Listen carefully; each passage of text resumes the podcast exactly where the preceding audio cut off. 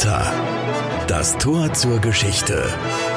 Ein Podcast des Trierischen Volksfreunds. Willkommen zurück bei Porta mit Miguel Castro und Alexander Wittlings. Blutige Schauspiele und Kämpfe um Leben und Tod vor tausenden Zuschauern. Wo heute Boxkämpfe oder Wrestling die Menschen in ihren Bann ziehen, waren vor rund 2000 Jahren Gladiatorenkämpfe Highlights der Unterhaltung. Auch im Amphitheater in Trier.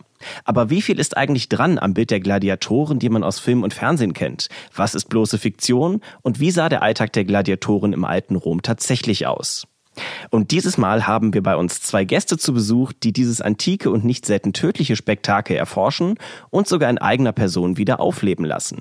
Als römische Gladiatoren und Mitglieder einer Gladiatorenschule in Trier. Florian Tanz und Uli Wagner. Willkommen. Hallo. Ja, hallo. Danke für die Einladung. Ja, willkommen auch äh, seitens von mir. Ähm, aber vorab gefragt, Herr Tanz, Sie sind ja Archäologe hier in Trier. Sie haben zur Wasserversorgung des römischen Triers äh, geforscht. Äh, Trier war ja mal vor 2000 Jahren eine sehr wichtige Stadt im Römischen Reich gewesen, zeitweilig sogar Hauptstadt. Also es war eine prächtige Stadt. Äh, Ihre Doktorarbeit wird hierzu demnächst ja veröffentlicht. Äh, Sie sind also ein Experte für, sagen wir mal, Herumbuddeln äh, im Untergrund sozusagen. Ähm, und Herr Wagner, Sie sind Unternehmensberater und in ihrer Freizeit Alpinist und äh, sind halt eben Vorstandsvorsitzender der Gladiatorenschule hier in Trier, also einer heutigen Gladiatorenschule. Und bei all diesen beruflichen Tätigkeiten gehe ich nur zunächst davon aus, dass es zunächst mal nicht wehtut, äh, was sie da tun. Aber in ihrer Gladiatorenschule, da kann es dann schon mal ruppig werden, oder? Naja, es ist ein Vollkontakt-Kampfsport, den wir da praktizieren und da kommt es schon mal zu einem ein oder anderen Schrämmchen. Das stimmt schon. Wir achten aber natürlich darauf, dass die Verletzungen nicht bleibend sind. Und wir arbeiten auch mit stumpfen Waffen und führen die Gladiatoren langsam an den Impact, den so eine Waffe haben kann, heran. Das heißt, wir fangen mit Holzwaffen an, üben am Dummy, dann gehen wir an die Menschen und dann irgendwann, wenn wir sehen, da ist eine gewisse Reife vor, eine gewisse Professionalität im Umgang mit der Waffe, dann verleihen wir stumpfe Stahlwaffen. Wie viele Mitglieder hat Ihr Verein? Momentan sind es 42 und das macht uns zur größten Gladiatorenschule in Deutschland. Und Sie kämpfen jeden Tag gegeneinander, üben in Ihrer Freizeit oder? Offizielles Training ist am Samstag im Amphitheater von 14 bis 17 Uhr. Ansonsten treffen wir uns freizeitlich, wann die Zeit da ist. Ja.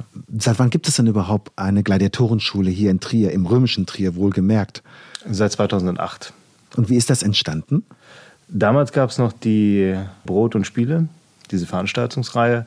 Und unser Gründer Jan Krüger hat dann den Gladiatorenpart von der italienischen Gladiatorenschule Ars de Micandi übernommen und hier oben eine Gladiatorenschule ins Leben gerufen, weil er der Meinung war, für so eine geschichtsträchtige Stadt ist es eigentlich eine Schande, dass wir keinen eigenen Ludus haben. Und daraus hat sich die heutige Gladiatorenschule entwickelt, ähm, die Herr Krüger 2019 verlassen hat. Der Ludus ist die Gladiatorenschule, ne? Genau, richtig. Der antike Name, ne? Ja. Und das heißt, Sie sind also auch kein Sportverein? Wir betrachten uns als eine Mischung aus Kampfsport als auch Reenactment-Verein. Mhm. Da ist für jeden was dabei. Das merkt man auch an der Zusammensetzung unseres Teams. Mhm. Und was macht da für Sie den Reiz aus? Warum kein Badminton? Warum kein Badminton? Naja, die Gladiatur per se ist ein sehr komplexer Kampfsport und verlangt auch sehr viel Eigenkontrolle ab. Es ist eine Mischung aus äh, sehr viel Kraftausdauer. Ich muss sehr viel explosive Kraft aufbringen können. Die Ausrüstung wiegt sehr viel, teilweise bis zu 25 Kilo, je nach Gladiator. Man muss also immer in einem sehr guten Fitnesszustand sein. Ich möchte jetzt andere Sportarten damit nicht hinabsetzen, aber für mich persönlich ist dieser Kampfsport die bislang interessanteste und größte Herausforderung, die ich in meiner Kampfsportkarriere erfahren durfte. Und ich habe mehr als eine Kampfsportart schon durchpraktiziert. Jetzt haben wir ja alle das Bild äh, von Gladiatoren äh, aus Hollywood, äh, aus den Comics, äh, wie sie da alle halt eben antreten in unterschiedlichsten äh, Ausrüstungen. Der eine trägt einen Helm, der andere trägt gefühlt keinen Helm, der eine hat ein, ein Netz dabei, der andere einen Speer. Also es wirkt so ein bisschen, als wenn das Mad Max wäre und jeder hat dann Sammelsurium an Sachen. Ähm, ist das Absicht gewesen damals und auch heute? Ja, es ist tatsächlich so, dass ähm, es auf den ersten Blick aussieht, als hätten sehr viele Gladiatoren sehr willkürliche Ausrüstung, aber wenn man sich näher damit beschäftigt, fällt einem auf, dass man immer wieder Ausrüstungsgegenstände hat, ähm, die bei bestimmten Gladiatoren zu finden sind, zum Beispiel Netz ohne Helm und Dreizack, den Retiarius, den Netzkämpfer. Ähm, der kämpft gegen den Secutor, einem Gladiator mit einem großen Legionärskutum oder dem Legionärskutum verwandten Großschild, einem Gladius und einem eiförmigen Helm, der genau angepasst ist, dass der Dreizack sich nicht verfangen kann. Das heißt, wir haben trotz allem eine Regelhaftigkeit in der Ausrüstung und die ist auch so aufgebaut, dass die Vorteile der einen Ausrüstung schnell, wendig gegen die Vorteile der anderen Ausrüstung eher mehr Schutz spielen, sodass man hier ähm, ein sehr dynamisches Duo hat. Das ist auch experimentell archäologisch nachvollzogen worden, dass die Kämpfer, obwohl bestimmte Ausrüstungen eben auf den ersten Blick unfair aussehen. Also der eine hat gar kein Schild und gar keinen Helm, der andere hingegen ist schwer gerüstet, dass die Kämpfe dann trotz allem sehr dynamisch sind und auch sehr fair und spannend sind. Das ist auch was, was wir in unseren Kämpfen auch ähm, ja, am eigenen Leibe nachempfinden können dass wir eben nicht, wie es im Hollywood dargestellt ist, eine willkürliche Zusammenwürfelung von Ausrüstungen haben und dann wird ohne Sinn und Verstand da aufeinander losgegangen, sondern dass man eben sehr gut abgepasste Ausrüstungsgegenstände hat, um die Kämpfe dynamisch und spannend auch zu halten und auch ein bisschen eine gewisse Fairness auch reinzubringen ja. in den Kampf. Und wie oft ging es damals dann tatsächlich um Leben und Tod? Ja, um Leben und Tod ging es dann, wenn es verlangt wurde vom, vom Editor. Ähm, also wir wissen von Kämpfen, die tendenziell mit stumpfen Waffen geführt wurden, die nur zur Belustigung oder zur Darstellung der Kampfkunst dienten. Ähm, wenn es dann etwas entscheidendere Mudera waren, dann ging es schon darum, dass der Editor gesagt hat, hier stirbt heute jemand, ähm, aber man muss sich dabei auch immer vor Augen führen, dass das Hochklasse-Athleten waren. Also wir müssen das vergleichen mit einem heutigen Lionel Messi oder Philipp Lahm. Das war eine teure Ausbildung, die die Gladiatoren durchlaufen sind. Man sagt, so im Schnitt zwei Jahre wurden die mindestens ausgebildet. In der Zeit wurden sie komplett versorgt, komplett in dem Ludus aufgezogen und ausgebildet. Und das bedeutet natürlich auch, dass das ein Investment war.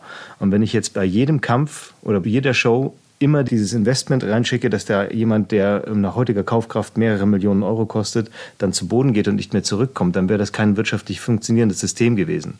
Das heißt, der Editor hat sich ganz genau überlegt, ich möchte einen Kampf oder zwei Kämpfe, in denen jemand stirbt und die anderen Kämpfe sind eher Schaudarstellungen. Und der Editor ist wer? Der Editor ist derjenige, der die Spiele ausrichtet. Und das kann wandeln vom Kaiser hin bis zu einem lokalen Finanzprokurator oder äh, jemand, der sich zur Wahl stellt und dadurch die Spiele finanziert. Das waren also hochorganisierte, professionelle Spektakel, ja. die da auf die Reihe wurden. Wie oft fanden die denn eigentlich statt damals im antiken römischen Reich? Also aufs Jahr gerechnet. Da gibt es eigentlich nur relativ wenige Daten. Also wir wissen, dass sie zum Beispiel ab Augustus, der hat bei der Gladiatur nochmal sehr viel reformiert, dass sie da auch eng verbunden mit dem Kaiserkult waren. Aber es gibt nur eigentlich gewisse Daten, relativ wenige Daten, in denen Gladiatorenkämpfe stattgefunden haben. Es ist also nicht so, dass man jeden Samstag, sag ich mal, in römischer Zeit ins Amphitheater gehen konnte und sich dort Gladiatorenkämpfe angucken konnte. Das war keine regelmäßige Veranstaltung, die da stattgefunden hat. Besondere hatten wir natürlich bei Triumphzügen beispielsweise oder bei kaiserlichen Munara. Munara sind die Spiele im Allgemeinen. Da äh, fand das auch mal häufiger statt, aber es ist äh, eher weniger im Jahr. Also es gibt nur eine gewisse Anzahl an Monaten, in denen sowas auch möglich war. Ich glaube, es sind drei oder vier mhm. Termine, die man so Pi mal Daumen ansetzen kann. Also selbst bei den, wir haben ja von einigen Gladiatoren Grabsteine, wo man sieht, wie häufig, also wie alt sie geworden sind, wie häufig sie gekämpft haben. Und da sieht man eigentlich auch sehr schön, dass es nicht wöchentlich war, dass sie da irgendwo aufgetreten sind. Aber wer hat da überhaupt da mitgemacht? Also, oder anders ausgedrückt, wir haben ja alle, um nochmal auf Hollywood zurückzugreifen, äh, immer so das Bild, äh, da kämpfen Gladiatoren in der Arena permanent gegen Tiere, gegen Legionäre, gegen andere Gladiatoren und irgendwie ist das Ganze ein reines Massaker. Ähm, und das Ganze waren dann irgendwie arme Schweine, die da in die Arena geworfen wurden. Oder ist das nicht korrekt, dieses Bild? Ähm, also es ist tatsächlich so, man muss ja auch ein bisschen unterscheiden in der Entwicklung der Diktatur. Beim Römischen sprechen wir immerhin über fast 1000 Jahre Kulturgeschichte. Zunächst waren es vorrangig Kriegsgefangene und Sklaven. Später hat man dann auch ähm, eine gewisse Anzahl an freien Bürgern, die sich entscheiden, in die Gladiatur einzutreten, was auch einen Rechtsstatus herniedergesetzt hat, was aber vor allen Dingen eine Frage auch äh, wahrscheinlich eine Möglichkeit war, um überhaupt an Geld zu kommen und äh, auch natürlich eine hervorragende medizinische Versorgung zu haben und natürlich auch ein Stück weit Ruhm und Ehre zu erlangen und daran eben auch wieder Kapital zu generieren. Ähm, und ansonsten wissen wir auch, dass Sklaven teilweise verkauft wurden. Unter Hadrian gab es auch dann ein Verbot, dass man einen Sklaven nicht, ohne dass er sich einer Verfehlung zu Schulden hat kommen lassen, in die Gladiatur verkaufen durfte. Ja, und die Gladiatoren, äh, Sie haben es gerade erwähnt, äh, das waren auch Bürger, also Bürger des Römischen Reiches, mhm. keine Sklaven, aber die haben doch damit dann ja auch dann einen sozialen Abstieg vorgenommen. Denn Gladiatoren waren zwar vielleicht sehr professionelle Kämpfer, aber sozial geachtet waren die das? Nee, die waren infam. Also ein Gladiator war auf einer Stufe mit Prostituierten zu sehen und dadurch innerhalb der Gesellschaft zwar berühmt und berüchtigt, aber eigentlich unterste Schublade. Aber man muss sich auch die Welt von damals vor Augen führen. Wir leben ja heute recht sicher. Wir haben immer fließend warmes Wasser. Wenn wir eine Erkältung haben, gehen wir in die Apotheke und holen uns Organicea oder etwaige andere Produkte mhm. ähm, und kommen damit relativ leicht über gewisse Herausforderungen. Das war damals ja nicht so. Eine Erkältung oder ein Schnitt im Finger konnte tendenziell auch den Tod bedeuten, wenn wir es jetzt mal ganz extrem darstellen wollen. Ähm, und wenn ich nichts habe, dann bin ich vielleicht frei, aber arm und kontinuierlich an der Grenze zum Tode. Oder die Bedrohung, dieses Damoklesschwert schwebt die ganze Zeit über mir.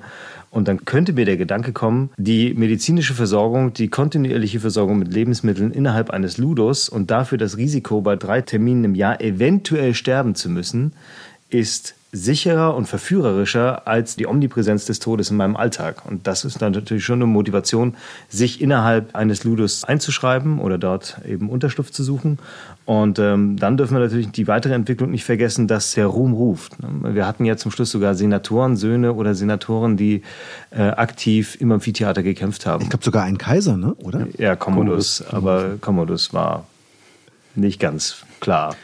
ja, also wer Commodus nicht einordnen kann, das ist der Kaiser aus dem Gladiators-Film. Ein bisschen irre, genau, auch in der Realität gewesen. Ähm, und wie ist es denn gewesen mit ähm, den Tierhetzjagden und den Kämpfen gegeneinander äh, zum Tode verurteilt? Das sind ja auch immer die Klischees, die man da kennt. Oder haben Gladiatoren tatsächlich nur gegen ausgewählte andere Kämpfer agiert.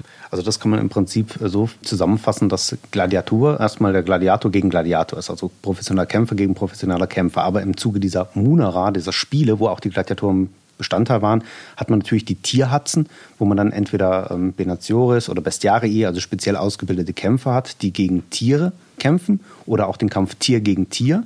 Und da muss man noch unterscheiden zu den Hinrichtungen. Zum Beispiel im christlichen, die Märtyrer sind ja meistens ad bestias verurteilt worden, also den wilden Tieren vorgeworfen worden.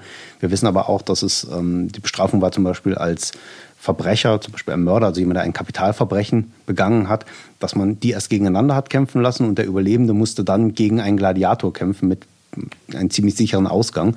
Aber ähm, eben die Gladiatur, die klassische Gladiatur ist tatsächlich, dass man einen ausgebildeten Kämpfer gegen einen ausgebildeten Kämpfer hat. Weil das ist ja auch ein Stück weit Unterhaltung oder primär auch Unterhaltung. Und das kann man vielleicht so vergleichen, wenn man jemanden hat, der noch nie geboxt hat und setzt den gegen einen Schwergewichtsweltmeister an und hofft, dass es ein spannender Kampf wird, weiß man auch ungefähr das Ergebnis. Das hat relativ wenig Unterhaltungswert in dem Sinne man muss sich zurückversetzen in die Zeit. In den Wald zu gehen bedeutete nicht wie heute, wir gehen mal eine Runde spazieren mit dem Hund, sondern da konnte jederzeit ein Bär, Wolf, irgendwas um die Ecke kommen äh, und mich niedermeucheln. Ich war also kontinuierlich irgendwelchen Bedrohungen ausgesetzt. Und wenn ich jetzt ins Amphitheater sehe und ich sehe, wie der aggressive Eber, der in der Realität für mich eine Bedrohung darstellt, jetzt zu meinem Amüsement niedergehetzt wird, das macht ja auch was mit mir. Das macht was mit meiner Eigenwahrnehmung. Das gibt mir das Gefühl, dass der Staat, der das jetzt hier organisiert, Macht hat. Ja? Und das, damit ist Gladiatur oder diese ganzen Munera sind also viel mehr als einfach nur Amüsement. Sie sind auch ein politisches Instrument, um dem Volk zu zeigen, wir haben so viel Macht, wir kümmern uns um euch. Seid loyal uns gegenüber. Das spielt da mit rein. Das muss man sich immer vor Augen führen. Und wie ist das Ganze eigentlich überhaupt entstanden? Also bei der klassischen Gladiatur sind die Anfänge etwas nebulös. Man geht davon aus, dass sie wahrscheinlich aus dem Etruskischen übernommen wurden. Also da gibt es einige Wandmalereien, die in etruskischen Gräbern darstellen, Männer, die zu Ehren eines Toten Zweikämpfe ausführen. Das ist auch etwas, was wir mittlerweile auch im Gladiatorenverein darstellen, diese frühen Gladiatoren, die eben noch ganz anders gerüstet sind. Und aus diesen frühen Gladiatoren, diesen Kämpfen, entwickelt es sich dann langsam zu einem öffentlichkeitswirksamen Veranstaltung. Also wir wissen, 264 vor Christus äh, hat ein gewisser Decimus Junius Perra äh, zu Ehren seines verstorbenen Vaters zum ersten Mal öffentlich Gladiatorenkämpfe veranstaltet. Ähm, und das scheint beim Volk derart gut angekommen zu sein, dass dann im Laufenden das äh, immer mehr auch zum Wahlkampf genutzt worden ist. Cäsar zum Beispiel hat mehrere tausend Gladiatoren gegeneinander kämpfen lassen. Interessant ist, dass auch diese Konnotation mit dem Begräbnisritus immer noch ähm, im Hinterkopf war. Also Cäsar hat zum Beispiel seinen größten Munus, den er gegeben hat, zu Ehren seines verstorbenen Vaters gegeben, der da schon 20 Jahre tot war. Aber man wollte diese Verbindung da auch immer noch mit drin haben. Und das ist dann, spielt dann auch noch im ersten, zweiten Jahrhundert. Tertullian ist ja ein ganz bekannter frühchristlicher Literat. Er hat ja auch ein Buch geschrieben über die Spiele, äh, wo er sich ja sehr kritisch damit auseinandersetzt. Und ihm war als Christ auch immer noch bekannt und bewusst, dass eben auch bei der Gladiatur und bei diesem Munus auch immer noch pagane Riten dahinter stehen. Dass also das keine, wir würden heute sagen, keine profane Unterhaltung ist, sondern es ist auch immer eingebettet in einem gewissen religiösen Kontext gewesen. Aber jetzt ist ja so, ähm, wir haben ja heute Boxkämpfe und im Mittelalter gab es ja auch die Ritterkämpfe, ne, was ja letztendlich ja auch ein Zweikampf ist. Und dann gab es ja später noch das berühmt-berüchtigte Duell. Aber hatten denn die Römer keine anderen Ideen sozusagen, um das Volk zu unterhalten? Also ich meine, Stichwort Theater oder Zirkus, also musste man da jetzt da auf Tod und Leben kämpfen lassen?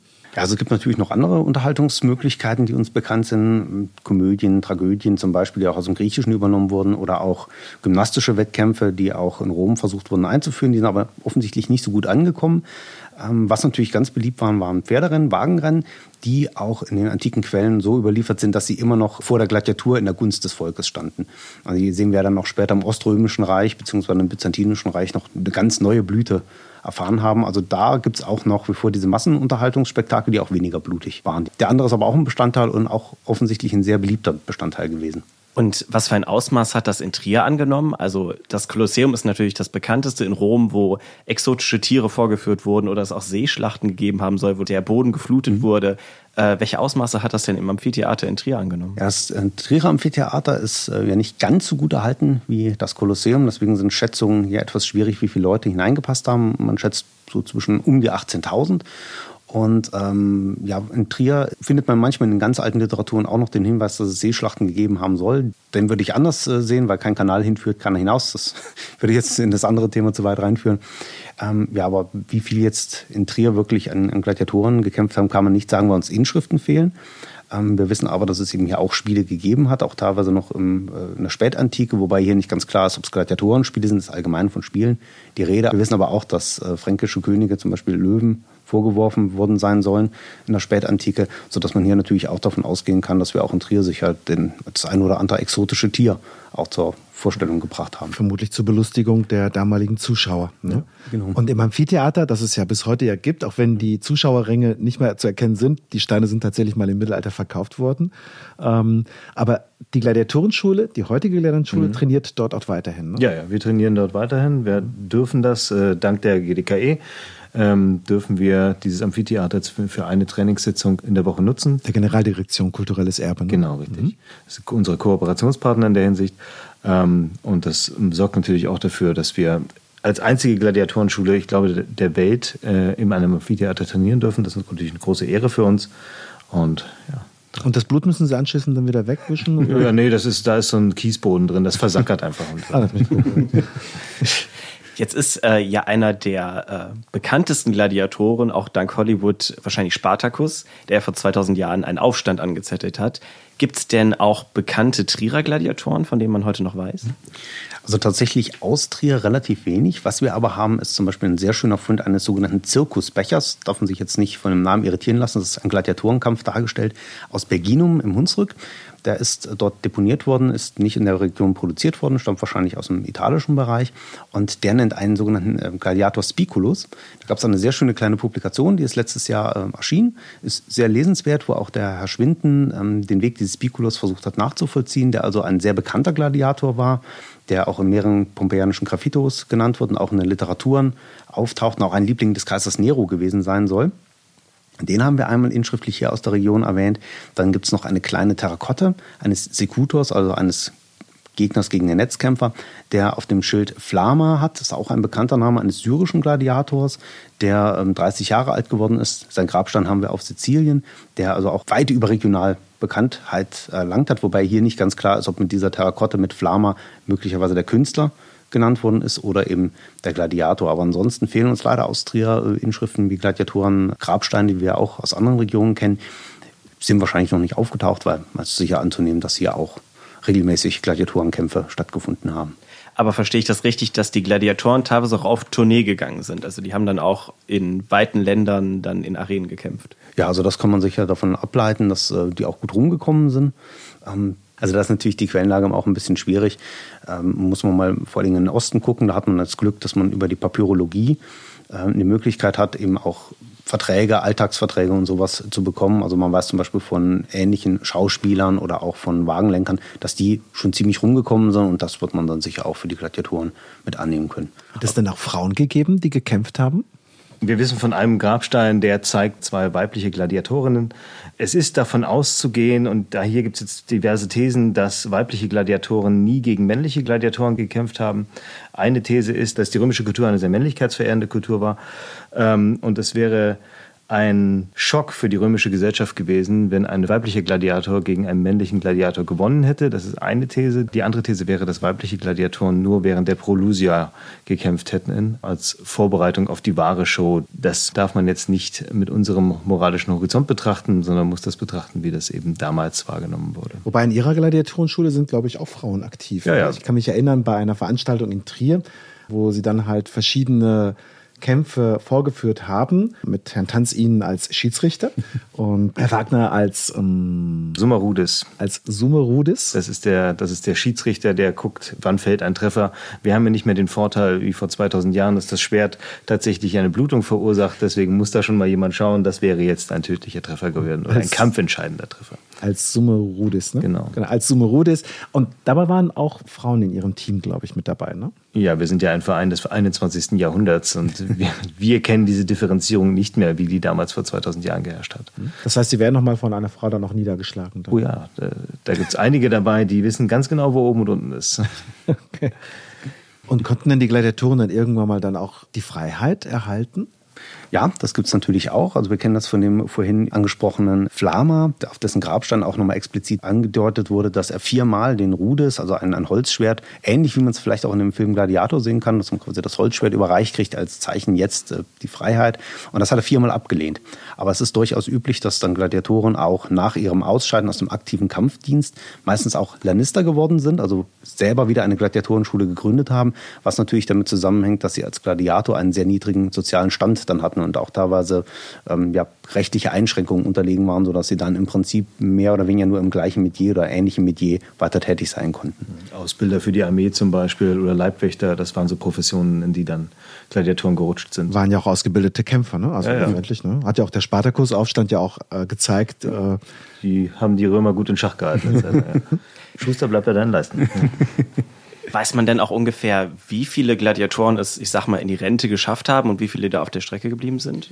Also, was wir wissen, ist, dass im Laufe der Geschichte, also von etwa 264 vor Christus bis ungefähr 404 oder 479, das kommt darauf an, welches Datum man da nimmt, ähm, dass in diesem Zeitraum 8 Millionen Gladiatoren gestorben sind, das weiß man. so viele. Ja, 8 Millionen wurden, also das ist eine These, Referenz wäre Mary Beard, das Buch heißt Kolosseum. Die britische Historikerin. Ja, richtig. Ja. Sie schreibt sehr abgeklärt, wenig romantisierend, äh, macht es sehr faktisch basierend und sie rechnet mit 8 Millionen Gladiatoren, die gestorben sind für das Amüsement. Und dann differenziert sie aber noch, dass ungefähr 23 Millionen Menschen insgesamt zum Amüsement des Volkes niedergemetzelt wurden. Und da kommen dann alle mit rein, sprich die Sklaven, die untreuen Ehefrauen, die politischen Gegner, also was man da so wollte. Da wäre auch die nächste Frage angesiedelt. Ähm, was haben denn die antiken Zeitgenossen von diesen Events eigentlich gehalten, von diesem Spektakel? Aus unserer Sicht würden wir ja sagen, hm, etwas barbarisch. Und damals? Ich weiß nicht, ob wir heute sagen würden, das ist barbarisch. Ähm, was bei jeder Show, jeder Darstellung, die wir haben, auffällt, ist, dass wir uns von diesem Zweikampf, von diesem archaisch brutalen Zweikampf doch angezogen fühlen. Das macht uns Spaß. Und ich habe auch schon eine Show moderiert, bei der ich mir ziemlich sicher war, gebt mir mehr Zeit und die Hemmungen fallen. Und ich glaube, dass wir uns da nicht so sehr verändert haben. Also das Volk von damals hatte daran Spaß, das zu sehen, wie sich zwei Menschen messen. Und das Volk von heute hat daran auch noch Spaß. Dieser Firnis der Zivilisation, den wir uns gerne so aufattestieren, der ist ziemlich dünn. Und das sollten wir uns immer wieder bewusst machen. Und damals? Gibt es überhaupt Quellen? Ja, es gibt tatsächlich einige Quellen, ähm, wo über die Gladiatur natürlich geschrieben wird. Ähm, aber tatsächlich kritische Quellen im Sinne einer, einer humanistischen Betrachtung gibt es nicht. Also, dass man sagt, es ist barbarisch, die Menschen ähm, zum Vergnügen gegeneinander zu stellen. Es ist tatsächlich eher so, dass man tendenziell, ähm, obwohl die Gladiatoren, wie ausgeführt, sozial ziemlich niedrig standen, aber die, das, wofür sie standen, also dieses den Todesmut entgegentreten, das hat man bei sehr vielen antiken Philosophen auch, die das sehr positiv konnotieren, sagen eben, man blickt hier unerschrocken den Tod ins Auge. Das ist etwas, was immer wieder als sehr positiv hervorgehoben wird, wo man natürlich dann später, gerade auch aus christlicher Sicht, von den christlichen ähm, Autoren, hat man da immer mal wieder Kritik, wo es aber auch weniger tatsächlich um das Töten an sich geht, als um dem, wie die Menge aufgepeitscht wird beispielsweise. Und ähm, auch dann eben, gerade was ich vorhin auch erwähnte, mit Tertullian, der ja auch noch darauf hinweist, dass eben hier immer noch gewisse pagane Bereiche eine Rolle bei der Gladiatur spielen. Also da auch weniger dieses, sagen wir mal, wie wir heute ausdrücken würden, eine humanistischen Kritik. Das hat man da wirklich eher weniger. Und wir haben jetzt ähm, immer wieder auch gehört über Schiedsrichter ähm, und über Regeln. Das heißt, diese Kämpfe waren auch sehr strukturiert. Also das war nicht einfach so ein wildes Draufhauen, alle stürmen jetzt in die Arena rein, sondern da gab es eine genaue Abfolge, nehme ich mal an. Genau, genau. Also ähm, der sogenannte Munus, also die Spiele an sich, die sind auch geregelt aufgestellt gewesen. Es ist normalerweise so gewesen, dass ein paar Tage vor den eigentlichen Kämpfen wurden die Gladiatoren vorgestellt im Volk. Da konnte man ähm, gucken, wer tritt an, welche Kampfstatistiken haben sie. Wir wissen auch, dass exzessiv gewettet wurde, also ähnlich wie wir es auch heute bei Sportkampfveranstaltungen kennen. Man guckt sich sein Team an, schließt seine Wetten ab, fachsimpelt wahrscheinlich auch sehr intensiv darüber. Und ähm, dann kommt der eigentliche Tag des, des Munos, wo man dann zunächst eine Pompa durch die Stadt hat, also eine Art ja, Umzug, wo die Honorationen vorneweg laufen, die die Spiele ja, finanziert haben. Dann auch die Gladiatoren, die Waffen werden auf äh, sogenannten Ferkula, das sind also so, solche Art äh, Tragesysteme, werden die Waffen präsentiert. Man hat nochmal die Möglichkeit, äh, die Gladiatoren sich anzusehen. Und dann wissen wir das vormittags. Das Munus beginnt vor allem mit den Tierhatzen, Tier gegen Tier, Mensch gegen Tier. Dann äh, wissen wir auch aus antiken Quellen, dass zu Mittag die Hinrichtungen stattfinden. Also ähm, Ad Bestias zum Beispiel, was wir vorhin auch schon kurz erwähnt hatten, wo eben Leute den wilden Tieren zum Phrase vorgeworfen werden. Und dann gegen Nachmittag, späten Nachmittag steigert es sich langsam. Dann kommt die Prolusio, also der Vorkampf, wo quasi die noch unerfahreneren Gladiatoren beispielsweise mit Holzwaffen gegeneinander kämpfen oder die noch nicht ganz so weiten Gladiatoren. Und dann gegen Abend kommt tatsächlich der äh, große Kampf, der Hauptkampf, sage ich mal, der gut ausgebildeten Gladiatoren. Also man hat quasi eine Spannungskurve den Laufe des Tages. Und was hatten die Gladiatoren für Privatleben? Sie haben eben schon gesagt, das sind Top-Athleten, in die auch sehr viel Geld investiert wurde. Durften die äh, Beziehungen oder Familien haben? Also tatsächlich ist die, die Quellenlage ein bisschen schwierig. Also äh, wir wissen zum Beispiel aus Pompeji, da gibt es eine Gladiatorenkaserne im umgebauten Palästra. Wir kennen relativ wenig Gladiatorenkasernen. Also tatsächlich, wir wissen von einigen Bereichen, dass Gladiatoren, sagen wir mal, eher in einem abgeschirmten Bereich gelebt haben. Was jetzt sehr schwierig ist zu entscheiden, ob sie wirklich heiraten durften in dem Sinne. Wir haben das ja mehrfach erwähnt, dass sie ähm, rechtlich schlechter gestellt waren. Beziehungen definitiv. Wir wissen auch, dass sie als Sexsymbole angesehen wurden. Also wir kennen auch ganz viele Hinweise aus den Quellen, dass auch gerne mal reiche adlige Damen sich einen Gladiator entweder haben kommen lassen oder sich extra Geld bezahlt haben, um sich abends in den Zellen einschließen zu lassen. Vermutlich um Kampftechniken zu debattieren und Schlachtstatistiken. Ähm, aber tatsächlich, wie weit das Privatleben dann geregelt ist, äh, ist schwierig. Also man hat natürlich eine gewisse Art der Unfreiheit, aber wir wissen auch aus Pompeji, da gibt es ja sehr viele Graffiti, die sind für uns eine enorm wichtige Quelle für das Alltagsleben. Da haben wir ganz viele Hinweise, dass eben Gladiatoren da durch die Stadt gezogen sind und durchaus Liebeleien und sowas gepflegt haben. Also sie werden nicht 24-7 eingesperrt und unter Bewachung gewesen sein. Vielleicht muss man da auch differenzieren, was war der Grund, warum ich bin nicht Gladiator geworden? Habe ich mich freiwillig verkauft und mir wurde vertraut oder war ich Kriegsgefangener? Also was ist der Grund, dass ich Gladiator geworden bin? Und dann wird damit auch ein gewisses Maß an Freiheit einhergegangen sein. Das heißt, die äh, äußere Attraktivität war damals nicht unbedingt ein Grund, äh, zum Gladiator zu werden und ist vermutlich heute auch nicht der Fall? Ja, es gibt eine kleine Geschichte aus der Antike, wo eine Dame sich sehr in einem Gladiator offensichtlich verguckt hat. Und der wird aber sehr unvorteilhaft beschrieben. Also es wird beschrieben, dass äh, durch den eng sitzenden Helm eine Art Furunkel auf der Nase gehabt hat und auch ein Triefauge soll er auch gehabt haben durch den Kampf, ähm, auch äh, entsprechend vernarbt. Also äh, er wird da als nicht besonders attraktiv beschrieben, aber er scheint wohl offensichtlich das Herz dieser Dame zum Hörschagen gebracht zu haben. Also so viel vielleicht zu dem Thema. Man sieht als Gladiator nach einigen Kämpfen immer noch so aus, wie man es im Fernsehen sieht. Jetzt waren Gladiatorenkämpfe ja über Jahrhunderte ein Riesenspektakel. Aber auch die Gladiatorenkämpfe haben irgendwann ihr Ende gefunden. Wie kam das? Ja, das ist eine sehr gute Frage, die auch in der Forschung heftig diskutiert wird. Es gibt verschiedene Thesen. Eine These ist, dass mit Niedergang des römischen Imperiums, auch mit Niedergang der Wirtschaftskraft, dann auch einfach diese teuren Spiele nicht mehr zu finanzieren waren. Den kann man natürlich entgegenhalten, dass im Osten des Imperiums gerade diese doch auch ähnlich teuren Pferderennen dann im Byzantinischen so richtig erst zur Blüte kamen. Ist natürlich dann auch die Frage, ob man hier nicht dann auch doch das Erstarken des Christentums ähm, sehen kann, weil eben auch diese paganen Verbindungen zur Gladiatur immer noch vorhanden waren. Wir wissen, dass 404 sind die Spiele verboten wurden, aber wir wissen, dass zum Beispiel noch bis ins Mitte des 5. Jahrhunderts, also noch etwa zwei Generationen weiter, es immer wieder noch Gladiatorenspiele gab. Also wie genau dann die Gladiatorenspiele aufgehört haben, was genau der Grund war, ob es wirklich den monokausalen Grund gab oder ob nicht viele verschiedene Gründe zusammengekommen sind, muss jetzt mal dahingestellt sein. Wir haben natürlich auch eine ganz andere Situation am Ende der Antike. Wir haben einen Niedergang des Städtewesens, auch Veränderungen der Organisationsstrukturen, sodass hier natürlich auch die Frage ist, ob man die Gladiatorenspiele in dem Sinne noch gebraucht hat. Wir haben natürlich auch immer die stärkere Verbindung zwischen Kaiserkult, also einem Paganenkult, ähm, und den Gladiatoren. Wenn man natürlich dann in der Spätantike die, die Wende zum Christentum haben, fällt das natürlich auch weg. Also ich denke, dass wir hier eine große Bandbreite an verschiedenen Gründen haben, die dann dazu geführt hat, dass eben die Gladiatur nicht mehr vorhanden war oder aufgegeben wurde. Jetzt gibt es ja in der Nähe von Trier eine antike Villa, besser gesagt die Überreste einer antiken Villa, die ja. auch recht dafür bekannt ist, dass sie halt eben äh, besagte Gladiatorenkämpfe auf einem Mosaikfußboden sehr detailreich und auch wunderschön darstellt. Das ist die Villa Nennig an der Obermosel. Was kann man denn dort konkret sehen, wenn ich da jetzt als Besucher hinfahren würde? Also tatsächlich von der Villa sieht man leider gar nicht mehr so viel. Was man aber hat, ist das bereits erwähnte wunderbare Mosaik, das auch in keinem Buch zu Gladiatoren fehlen darf. Also man hat einen riesigen Raum, den Eingangsraum dieser Villa, wo auf dem Boden hm, in mehreren von Mosaikbändern getrennte Bildfeldern verschiedene Gladiatorenkämpfe dargestellt sind. Und unter anderem auch eine Wasserorgel, die wir auch aus anderen Bereichen kennen, dass sie eben auch zur musikalischen Unterstützung oder Untermalung der Kämpfe gedient hat. In der Mitte hat man einen sehr schönen oktogonalen Springbrunnen in dem Bereich drin. Und das ist wirklich einer der wichtigsten Quellen, auch gerade hier aus der Region, zu Gladiatoren, weil sie eben auch sehr detailreich diese verschiedenen Kämpfe darstellen. Kann ich eigentlich nur jedem empfehlen, sich das unbedingt mal anzugucken. Das ist sehr beeindruckend. Und wenn man sich dieses äh, Mosaik anschaut, dann hat man immer den Eindruck, das müssen sehr elegante Kämpfe gewesen sein. Wenn ich jetzt aber wie gesagt, nochmal auf besagte Veranstaltung zurückgreife, die ich äh, hier in Trier ähm, mit ihrem Team erleben konnte, dann hat man eher den Eindruck, das ist ein langsamer Kampf äh, mit einer sehr schweren Rüstung, wirkt es teilweise. Ist das so oder ist das bewusst langsam? Das ist nicht bewusst langsam. Ähm, es gibt zwei Regeln im Schwertkampf. Die erste Regel ist, äh, werde nicht getroffen. Die zweite Regel ist, treffe ohne getroffen zu werden.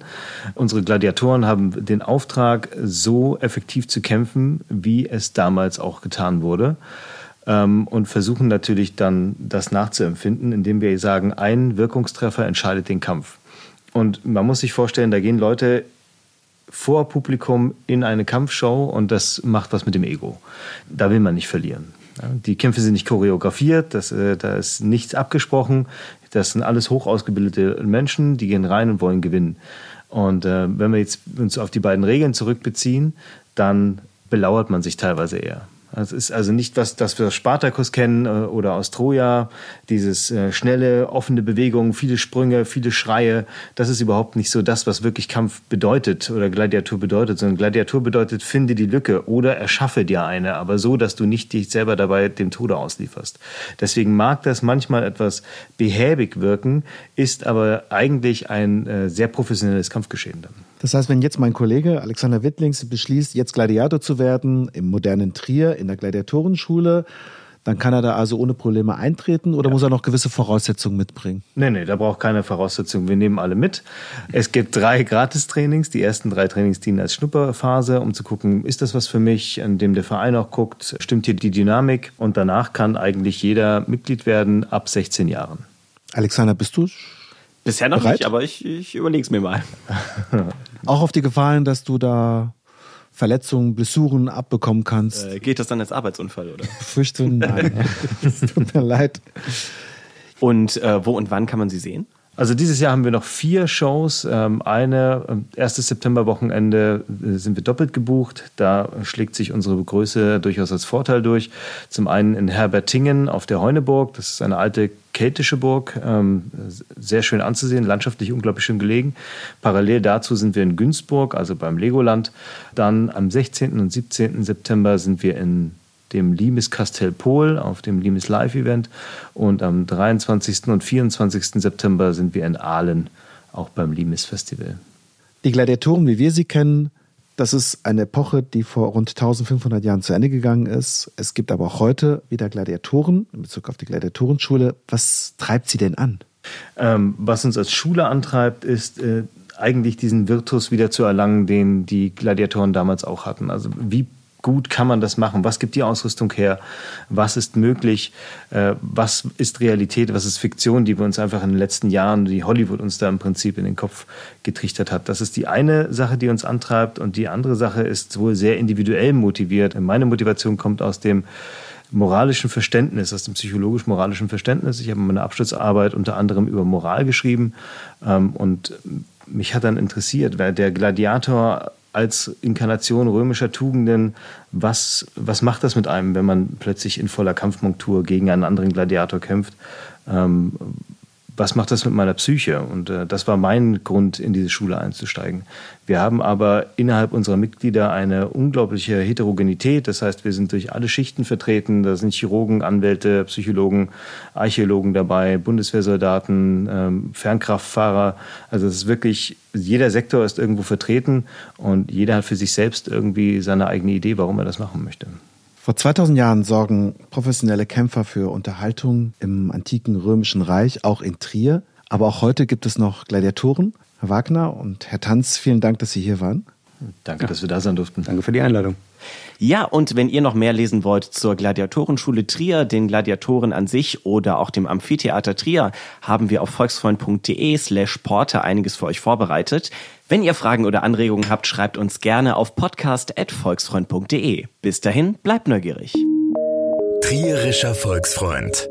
Entdecken Sie unser komplettes Podcast-Angebot unter www.volksfreund.de. Verpassen Sie keine neue Folge und abonnieren Sie uns überall, wo es Podcasts gibt.